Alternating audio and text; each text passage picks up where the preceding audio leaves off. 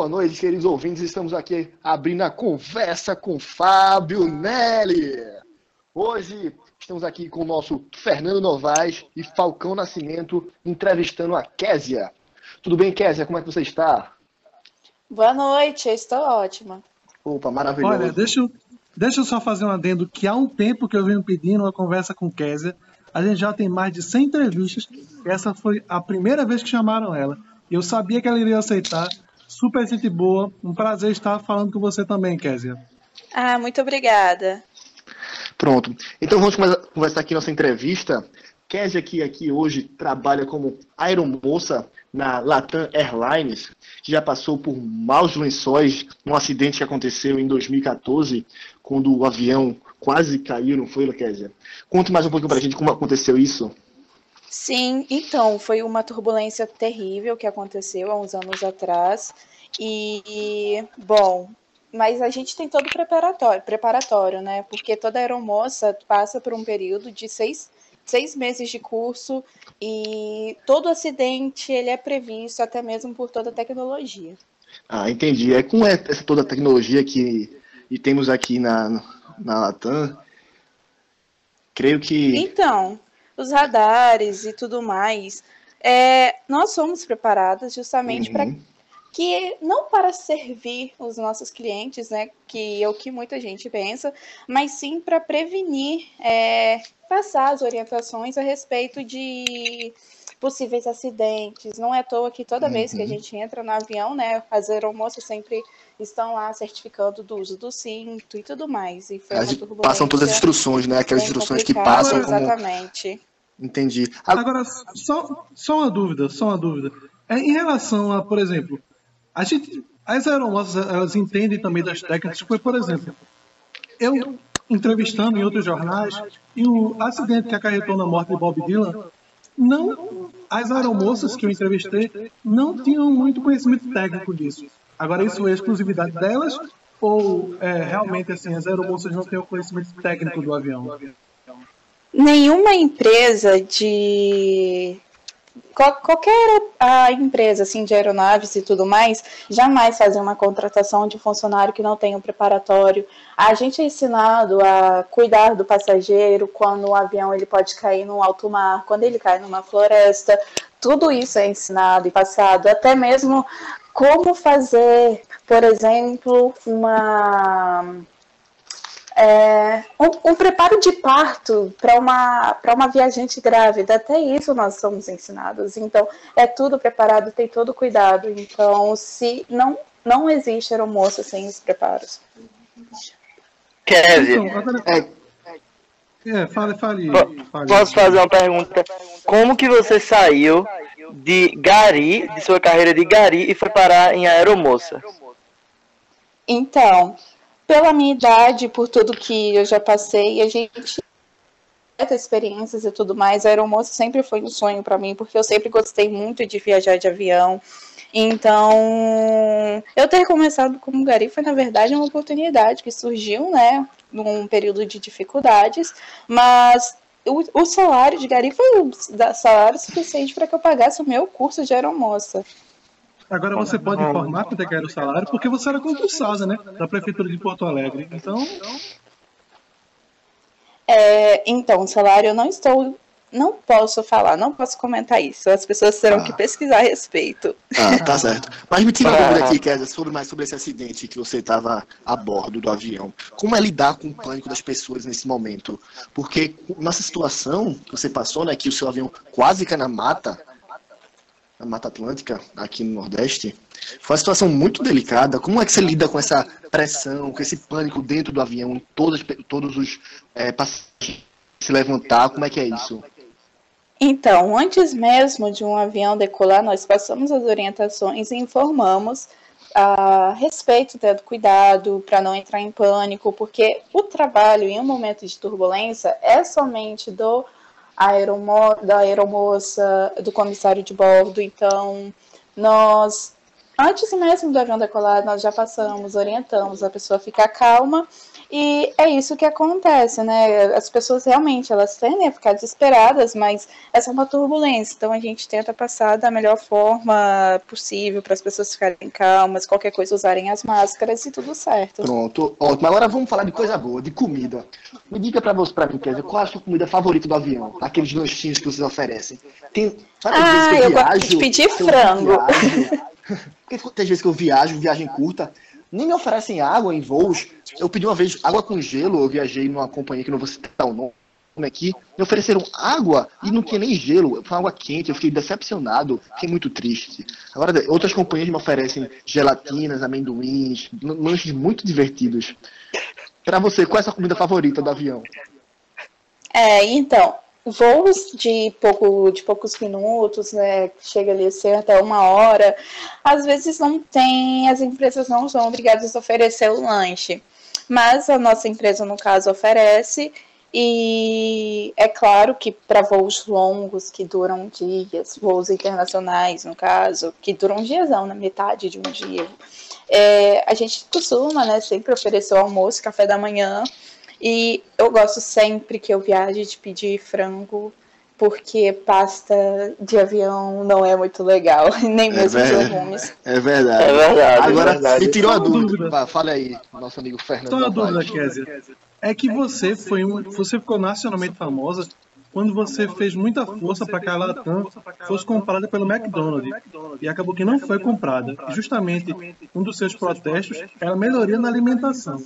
Então, como ficou a sua relação com a Latam depois que não foi concluída a sua experiência? É, então, esse protesto, na verdade, ele foi uma coisa mais simbólica. E hum a respeito, foi uma luta que eu posso considerar em vão, mas que teve grande simbologia mesmo. Foi uma coisa mais pessoal, entende? Agora me tira uma dúvida: será que é um sonho ou é tá perto da realidade a gente poder conseguir comer McDonald's dentro de uma viagem? Nada é impossível. Nada é impossível, né? Ótimo. Eu espero um dia. Nada é impossível. Ah, eu espero um dia conseguir pedir meu cheddar, viu? Meu cheddar no avião, viajando. Vai ser meu sonho.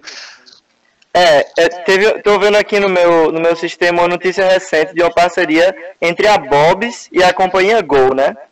Então pode ser que as outras companhias comecem a se adiantar nessa, nessas novas tecnologias de oferecer comidas de classe.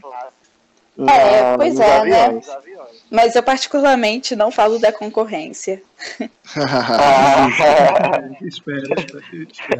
É, agora, ô Kézia, me diz uma dúvida assim. Veja só, um voo de 12 horas é, com 200 passageiros num grande Boeing, né?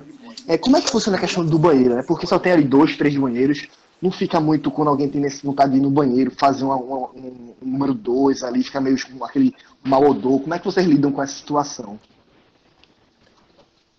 É, então a gente sempre pede para que levante um passageiro de cada vez, mas aí no caso de um voo com muitas pessoas, né, com vários passageiros a bordo, a gente tenta manter uma fila, assim, mesmo que seja no corredor curto, para que não haja, como é que eu posso dizer, aglomeração. É, justo. É. Agora, só, só uma dúvida. É porque a gente fala muito disso, de, da parte profissional dela, mas a gente tem que lembrar que ela teve uma carreira política, né? Ela foi vereadora por São Paulo e ela simplesmente saiu do mandato depois de sete meses para voltar a ser aeromoça. Então, assim, é, qual foi a sua experiência como vereadora? E se para você é melhor ser vereadora ou ser aeromoça? E por que, que você saiu do mandato, você desistiu? Por que desse protesto? Ah, isso foi um intervalo entre a minha profissão de gari e a minha profissão de aeromoça, né? Porque apesar de que o salário de gari conseguiu pagar o meu curso, eu ainda precisava fazer entrevistas, conseguir emprego na área que eu tanto tinha. Aí surgiu é, as eleições e tudo mais, e aí eu resolvi me candidatar e foi um sucesso. Ah, mas você conseguiu a fama é, quando você estava trabalhando como aeromoça? Você conseguiu fama através da, do seu bom trabalho como aeromoça? Foi esse que você conseguiu seu sucesso para conseguir ser eleita? Ah, eu sou ótima em tudo que eu faço, então qualquer trabalho que me der eu vou fazer com, com perfeição. Eu vou fazer com perfeição. Justo. E isso que me garante o sucesso. Ah, perfeito. Muito Ô, nossa- bom. Ô, amigo, nosso amigo Falcão, você tem mais alguma dúvida? Que eu queria encerrar aqui com uma pergunta que a, o pessoal está pedindo muito aqui online. Mas Ah, Fábio, eu, eu tenho uma pergunta antes dessa, Fábio. Como você falou do, do número 2 no avião, eu vou perguntar sobre outras eventualidades. Que Ah, vocês precisam ser tão nojentos, gente. tem vários. Fácil. Não, tem vários relatos de pessoas que elas resolvem fazer é, coitos, né? Dentro do banheiro do avião, é, atos sexuais ilícitos. E é, seria interessante a gente saber como a aeromoça lida com esse momento tão constrangedor, né? Ah, se for rápido, na verdade a gente nem liga. Ah, que interessante. Não, não, não Ah, então é- disso. é permitido isso? É, Então, é porque eu, Eu acho que eu só vou viajar na Latam agora. Na vida é, eu íntima, nunca, eu né, nunca vi, eu nunca vi a plaquinha no banheiro proibido entrar duas pessoas no banheiro, né? Então verdade. nota-se que é permitido, né? Latam ganhou ponto agora com diante da concorrência. É, porque inclusive, inclusive eu tive uma experiência muito agradável com a minha ex-namorada, né, que a gente tava viajando numa viagem romântica, aí bateu aquela vontade, eh, foi eu e ela no banheiro ali, rolou um negócio e ninguém falou nada. Então, eu não creio que é, não foi um, não foi um crime que eu cometi, não foi um É crime, porque né? você foi rápido. Ah, entendi, não, Ah. não atrapalhei, né? Não atrapalhei. Então, passageiro. então aí é quando é ejaculação precoce ajuda. Ela nem sempre é negativa, né? Não vamos abaixar o nível, né, já? É, aí, aí é complicado, nosso amigo Falcão. Ô, Falcão, aí você baixa o nível. Mas vamos lá, manter aqui. Vamos à próxima pergunta. Vamos à Vamos à próxima próxima pergunta. pergunta. É, nossa produção aqui está dizendo que já está no, no- no tempo de acabar, mas vamos lá. Ô, nosso amigo Fernando, você tem mais alguma pergunta ou posso ir para a pergunta do público?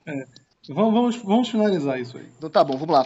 A, a última pergunta para encerrar, Késia.